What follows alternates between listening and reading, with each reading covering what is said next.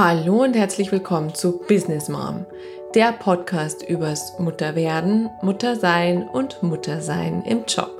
Mein Name ist Dr. Susanne Dietz und ich spreche für Mütter, die nicht nur ihre Kinder lieben, sondern auch ihren Job und in ihrem Job ihren Sinn suchen. Ich spreche aber auch für Arbeitgeber, Chefs und Personaler, die diesen Sinn in der Arbeit unterstützen. In der heutigen Folge geht es um das Herzstück meiner Arbeit, um den Sinn in der Arbeit. Ich habe die These, dass ohne Sinn Vereinbarkeit unmöglich ist. Und ich möchte heute mit dir meine drei wesentlichen Erkenntnisse teilen, wie man eben mehr Sinn in der Arbeit finden kann. Ich wünsche dir viel Spaß dabei und wertvolle Erkenntnisse.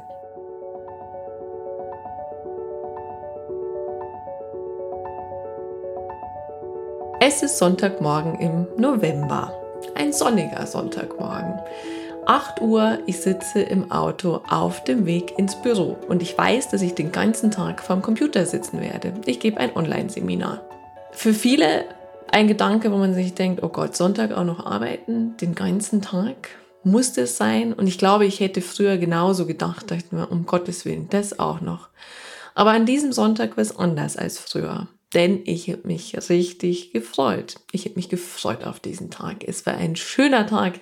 Ich habe ein ganz, ganz schönes Seminar mit tollen Leuten erleben dürfen und es hat für mich einfach total viel Sinn gemacht. Und ich glaube, das ist der wesentliche Unterschied, ob man eben arbeiten darf oder arbeiten muss. Und wir sehen viele das Arbeiten es müssen. Wenn wir uns das Thema Vereinbarkeit anschauen, dann ist es oft so, dass wir mit Checklisten, mit Organisationen, mit Kita-Plätzen, mit politischen Diskussionen das Thema lösen wollen. Aber das ist für mich ehrlich gesagt Symptombehandlung. Denn wir können dadurch natürlich ein bisschen Linderung schaffen, indem wir uns zum Beispiel besser organisieren, indem wir Sharing-Modelle aufstellen. Das ist alles wichtig und gut. Aber ich glaube, wenn wir wirklich an die Ursache gehen wollen, die Ursache dessen, wie Vereinbarkeit gelingen soll, dann müssen wir uns tiefer beschäftigen. Dann müssen wir an unseren ganz persönlichen Sinn. Und das vergessen viele von uns. Und ich behaupte, dass ohne Sinn Vereinbarkeit unmöglich ist. Das heißt, wenn wir keinen Sinn in unserer Arbeit sehen, wird Vereinbarkeit nicht gelingen. Das klingt sehr absolut. Ist es auch.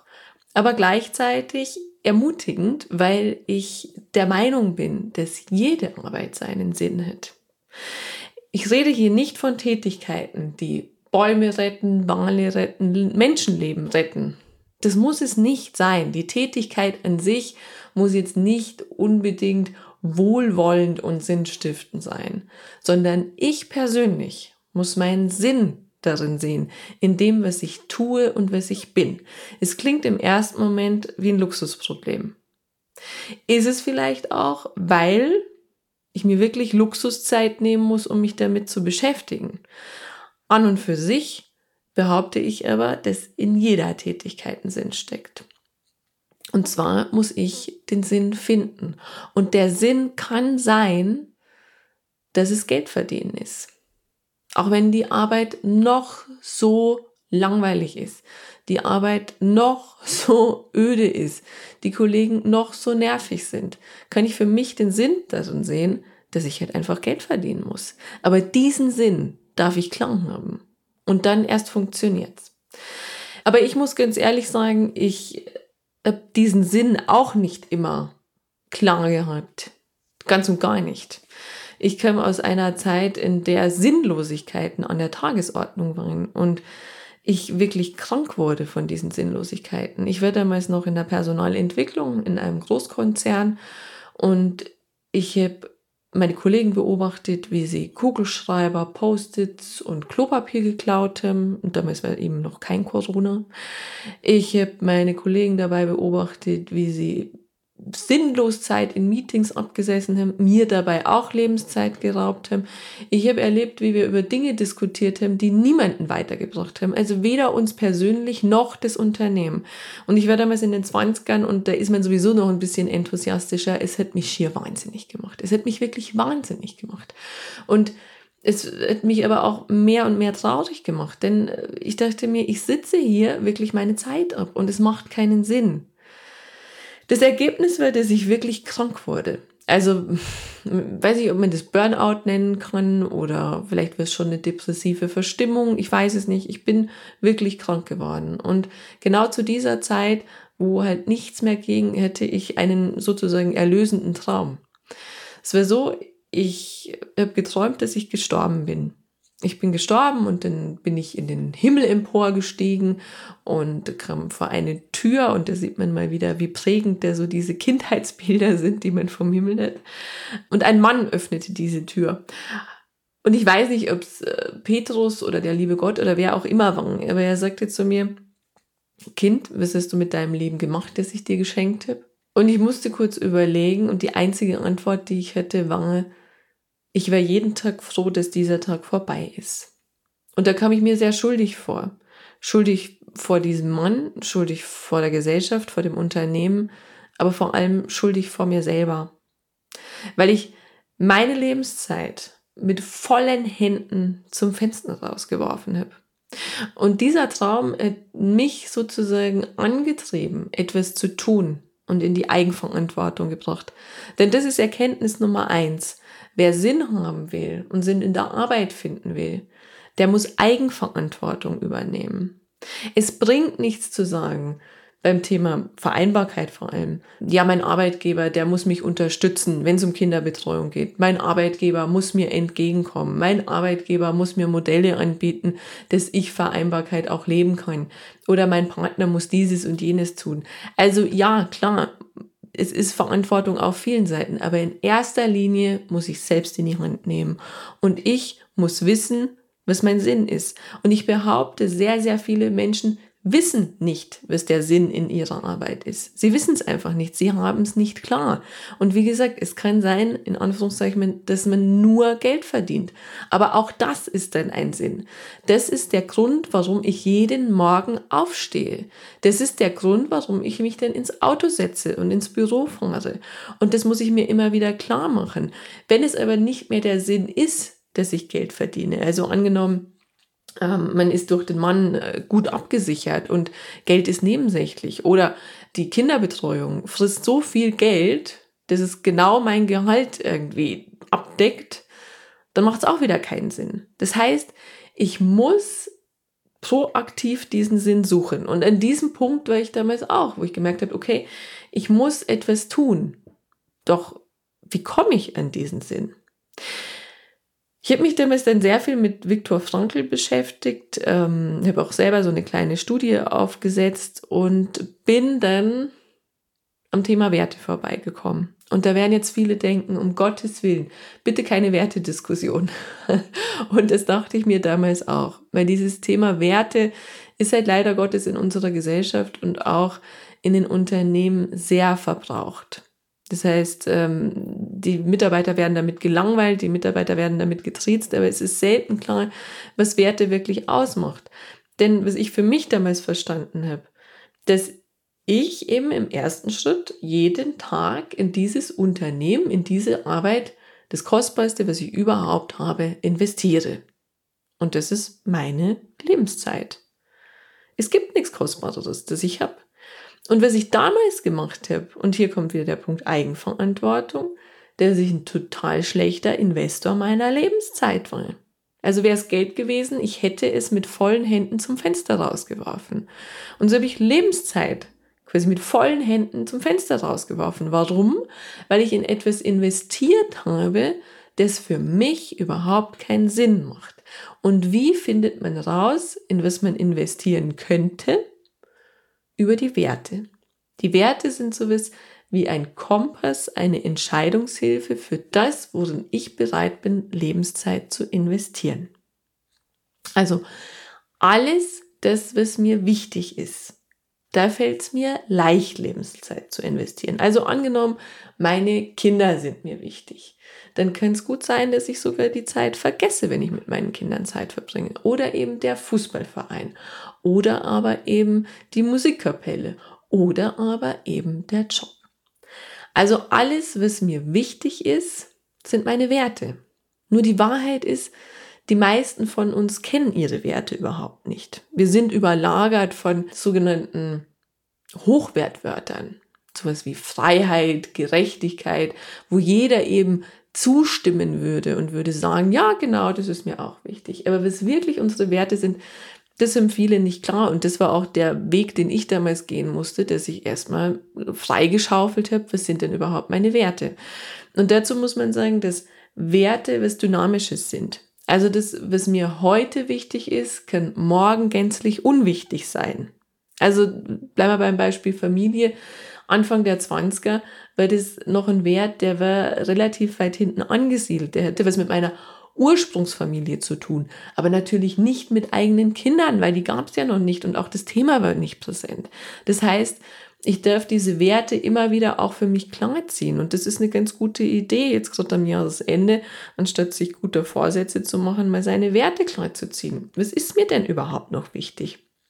Und in meinen Coachings, wenn wir dann immer daran arbeiten, eben den individuellen Sinn zu finden und auch die Werte zu finden, werde ich immer gefragt, ja, aber ich habe keine Ahnung, was mir wichtig ist. Und es gibt so unterschiedlichste Indikatoren dafür. Also manchmal sind es Zeitreisen in die Kindheit. Alles, was ich damals gern gemacht habe, ist meistens immer noch ein Wert, der aber verschüttet ist. Also bei vielen ist es Musik oder Sport oder eben andere Hobbys. Äh, ist aber schon mal ein guter Indikator dafür. Oder aber ein weiterer Indikator, den ich gerne teilen möchte, ist alles, was dich emotional berührt. Da steckt ein Wert dahinter. Denn Werte wohnen mitten in unserem Herzen. Werte sind da tief verankert. Und wenn uns etwas trifft, dann betrifft es uns und dann betrifft es in der Regel unsere Werte. Ich gebe jetzt mal ein Beispiel. Und zwar angenommen, man guckt sich die Nachrichten an und man sieht, äh, wie irgendwo Kinder verhungern.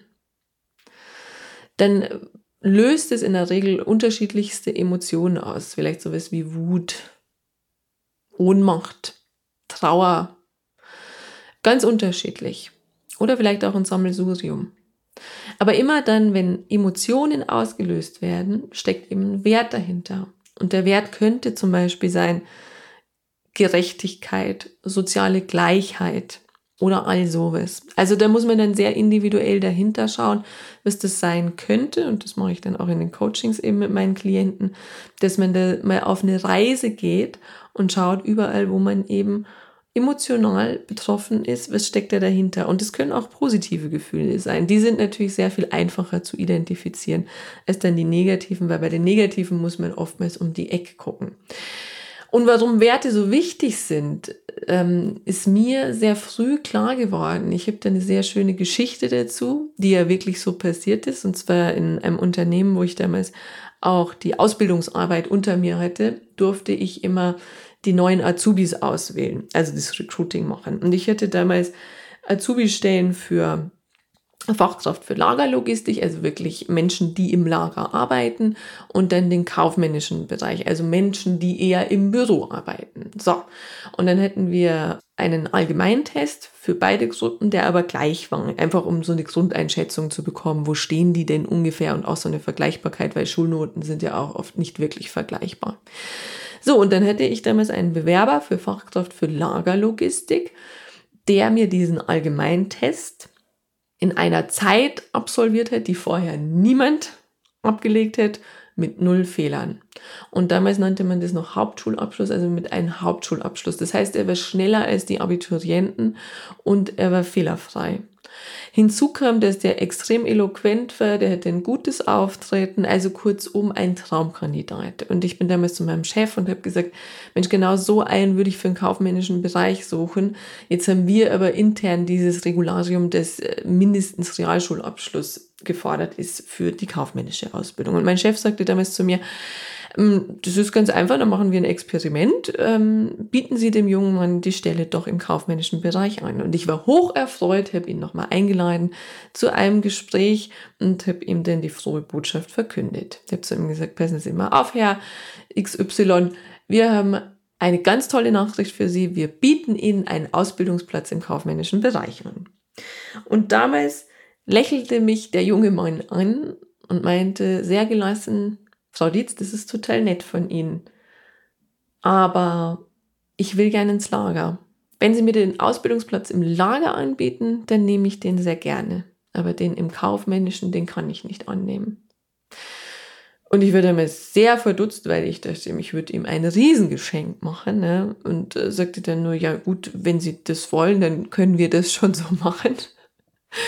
Und er meinte nur, das ist ja großartig, dann machen wir das gerne so. Können wir jetzt auch noch gleich ins Lager gehen und uns das anschauen? Und ich war immer noch hoch verwirrt und ich dachte mir, das gibt's doch nicht. Dieser junge Mensch schmeißt jetzt gerade die Chance seines Lebens weg. Was passiert hier gerade? Und wir laufen die Treppe hinunter. Ich öffne die Tür dieses schweren Lagers und vor uns, weiß ich noch, fällt eine Kiste mit Schrauben auf den Boden. Es staubt und scheppert. Ich damals im Kostümchen, eher im Anzug. Aber eine Person war hier komplett falsch und eine war total richtig. Ich war falsch und er war richtig, denn er hatte auf einmal ganz weiche Gesichtszüge, er lächelte, er war sowas von erfüllt, er war genau am richtigen Ort. Und auch wenn vielleicht auch seine Eltern damals gesagt haben, Mensch, bist du wahnsinnig, wie kannst du so ein Angebot ausschlagen, wusste er ganz genau, was er will. Er wollte ins Lager. Er hat gesagt, ich mag die Menschen dort, ich mag die Tätigkeit dort, ich mag, wie es dort riecht. Und der hat seinen Weg gemacht. Der hat quasi auf seine Art und Weise Karriere gemacht. Der ist inzwischen noch nicht mal 30, ist im mittleren Management wahrscheinlich nicht mehr so viel im Lager tätig, aber immer noch dort eben angebunden. Und er hat seinen Weg gemacht. Und für ihn war es einfach damals, diese Entscheidung zu treffen, weil er wusste, was ihm wichtig ist. Er wusste es ganz genau. Er wusste, wofür seine Emotionen stehen. Er wusste, was ihm Freude macht. Und er wusste auch, was ihm Sinn macht. Und ich habe selten einen so wertetreuen Menschen erlebt wie diesen jungen Mann damals. Und zurück zu uns, also wenn es darum geht, eben Sinn zu finden, ist es eben so unglaublich wichtig, die Werte zu kennen, weil wir dann in unseren Entscheidungen sehr viel schneller sind. Und auch beim Thema Vereinbarkeit sehr viel klarer sind, ja, für was wir investieren und für was wir denn eben auch einstehen und für was wir auch die ganze Anstrengung in Kauf nehmen. Denn das müssen wir ja auch immer beachten, dass Job und Kind niemals im Vorbeigehen passiert. Also Vereinbarkeit ist ja nichts, wo ich sage, hey, jetzt habe ich es geschafft, jetzt geht alles easy peasy von der Hand. Nee, überhaupt nicht. Sondern ich muss mein Warum kennen. Warum ich mir das alles quasi auch antue teilweise. Und ich habe auch meine Momente, wo ich mir denke, wieso mache ich das denn überhaupt? Ja? Wieso tue ich mir das überhaupt an? Und in diesen Momenten brauche ich mein Warum. Denn Friedrich Nietzsche hat es auch schon gesagt, wer ein Warum zu leben hat, erträgt auch jedes Wie. Und das ist ganz wichtig an der Stelle. Das ist auch wichtig an der Stelle, wenn wir für Unternehmen arbeiten, wo es uns halt mal nicht so gut geht. Und ich bin kein Freund davon, dass man das ewig aushält. Aber es gibt Phasen im Leben, wie auch jetzt in Krisenzeiten, wo man es ein Stück weit aushalten muss. Und dann hilft uns dieses Warum auch wieder. Also zweite Erkenntnis nach der Eigenverantwortung ist die Kenntnis der eigenen Werte. Was ist mir überhaupt wichtig? Und damals, als ich in der Situation war und dann irgendwann wusste, was ist mir denn überhaupt wichtig, dachte ich mir, ja gut, das ist ja einfach. Wenn ich jetzt weiß, was ist mir wichtig und ich finde das bei meinem Arbeitgeber gerade nicht, dann suche ich mir halt einen anderen. Und das ist nämlich die dritte Erkenntnis, dass Werte nur dann Sinn stiften können, wenn sie von einem anderen System bestätigt werden. Also Werte brauchen immer das Du. Wenn ich alleine mit meinen Werten durch die Gegend laufe, dann schlimmstenfalls werde ich einen Märtyrertod sterben. Ja? Ähm, aber Werte werden eben erst kraftvoll durch die Verbindung. Und ich habe es ja in einer anderen Folge schon mal beschrieben, dass ähm, eine Arbeitgeber-Arbeitnehmer-Beziehung für mich so ist wie eine zwischenmenschliche Beziehung oder auch eine Partnerschaft. Also ähm, ähnlich wie mit in der ersten Verliebtheit. Da denken wir ja auch, oh, wir sind ja total identisch in unseren Werten, in das, was wir, uns wichtig ist und wir denken, es macht total viel Sinn und irgendwann merken wir dann schon, dass diese Werte auseinandergehen, aber eben detailliert dazu in dieser Folge. Aber was hier wichtig ist, was ich mir eben damals dachte, jetzt muss ich mir einen Arbeitgeber suchen, der halt zu mir und zu meinen Werten passt.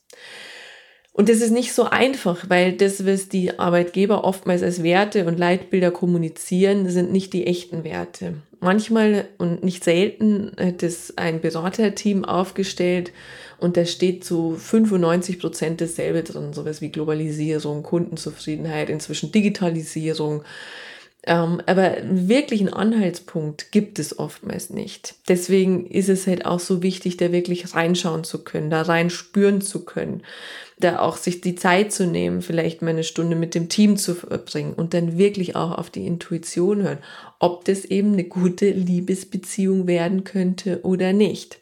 Also das heißt, ich muss dann ein Umfeld finden, das mich in meinen Werten bestätigt. Und das ist die dritte Erkenntnis. Wenn ich Sinn erfahren möchte, brauche ich ein Umfeld, das mich in meinen Werten bestätigt. Und natürlich muss es nicht das komplette Umfeld sein. Also wir wissen alle, dass es Kollegen oder auch Chefs gibt, die vielleicht so ganz anders sind als wir. Aber der Großteil muss stimmen. Und dann kann aus meiner Sicht auch Vereinbarkeit gelingen. Und was eben gerade beim Mutterwerden passiert, und das ist ja so mein Steckenpferd, was ich transparent machen möchte, dass sich eben Werte verändern. Das, was ich vorhin schon angesprochen habe, das, was mir vor ein paar Jahren wichtig war, ist vielleicht jetzt gänzlich unwichtig. Eben zurück zu meinem Beispiel. Ich hätte mir früher nicht vorstellen können, dass ich sonntags ins Büro fange. Das wäre für mich unglaublich anstrengend gewesen. Ich wäre unglaublich in Widerstand gegangen. Ich hätte es nicht als dürfen gesehen.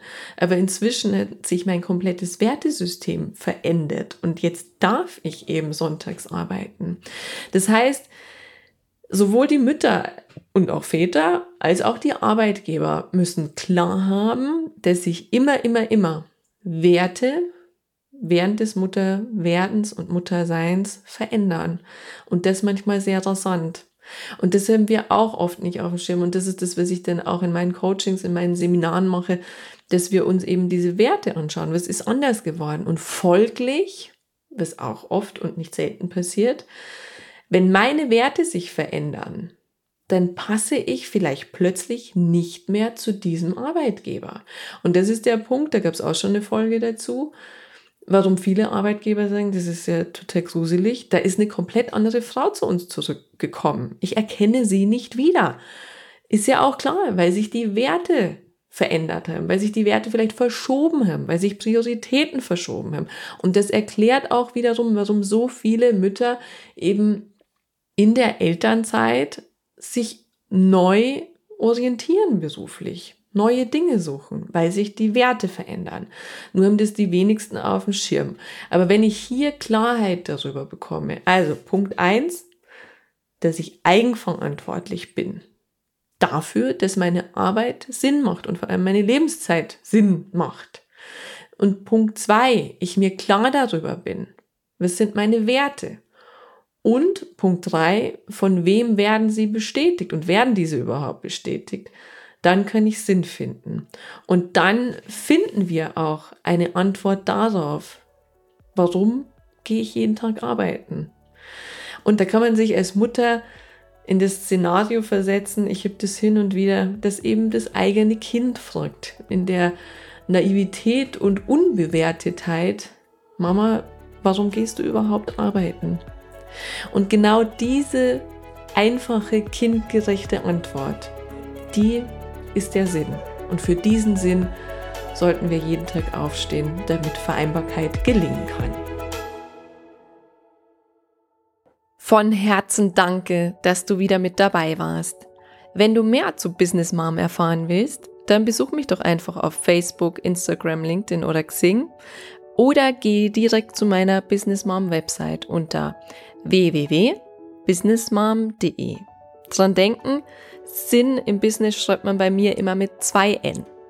Dort findest du alles zu meinem Podcast, zu mir und meiner Person, meinen Beratungen, Seminaren, Coachings, Büchern und auch Vorträgen. Ich freue mich auf dich.